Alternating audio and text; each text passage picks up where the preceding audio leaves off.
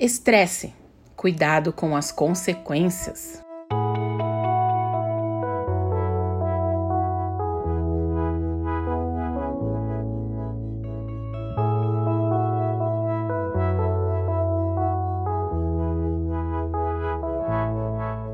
Eu abri essa série de estudos com uma pergunta: se o estresse estava dominando você.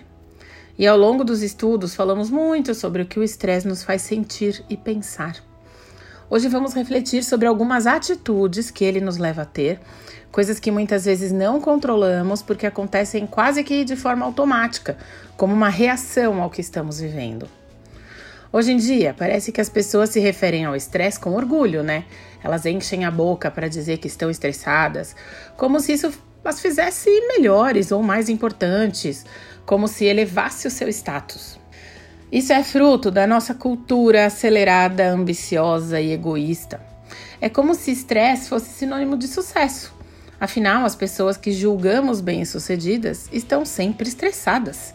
E quem não é assim tão estressado pode ser julgado como preguiçoso, acomodado, sem ambição, sem vontade de crescer. que loucura, né? Mas a verdade é que o estresse é nosso inimigo.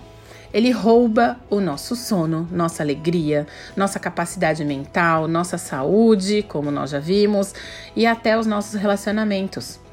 Quando o estresse toma conta de nós, ele pode nos levar a lugares bem perigosos, como a compulsões alimentar, por compras, a vigorexia, que é o exagero nos exercícios, nas atividades físicas, a compulsão por jogos, por sexo, bebidas, drogas, como se isso tudo fossem válvulas de escape, pequenos momentos de prazer e de fuga dos problemas e de todo o estresse. Também há quem fique violento por conta do estresse e entre em brigas e discussões.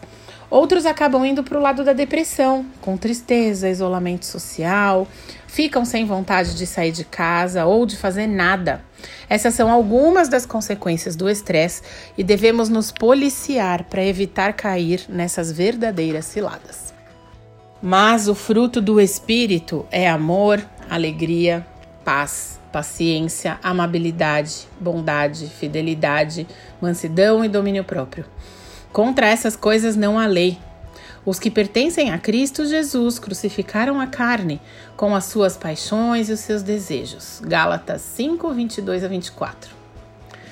Com toda certeza, não foi uma vida assim que Deus imaginou para nós, né? Com tanta tristeza, correria, estresse, preocupações, desespero, brigas. Ainda que os vales e os desertos façam parte da nossa jornada, como a gente já viu ontem, é claro que isso é fruto do pecado, né? Todo, toda essa tristeza, esse sofrimento. E todos nós somos pecadores. Então isso vai fazer parte da nossa vida. Mas Jesus veio para nos trazer a salvação. Ele mesmo disse que veio para nos dar vida e vida em abundância. Ele deu a sua vida por nós. Isso está dito lá, escrito lá no Evangelho de João, capítulo 10, versos 10 e 11. E no verso 15 do mesmo capítulo, Jesus diz que é o bom pastor, que dá a vida pelas suas ovelhas. Como a gente não vai confiar num Deus assim? E como ovelhas desse pastor, desse Senhor maravilhoso, nós precisamos manter viva a nossa esperança. E, além disso, ir além disso, né? compartilhando essa esperança com outros com aqueles que estão cansados e sobrecarregados, aqueles que estão estressados, mas que não sabem onde buscar o alívio para isso tudo. Nós temos esse grande desafio no dia de hoje, né? Vamos juntos?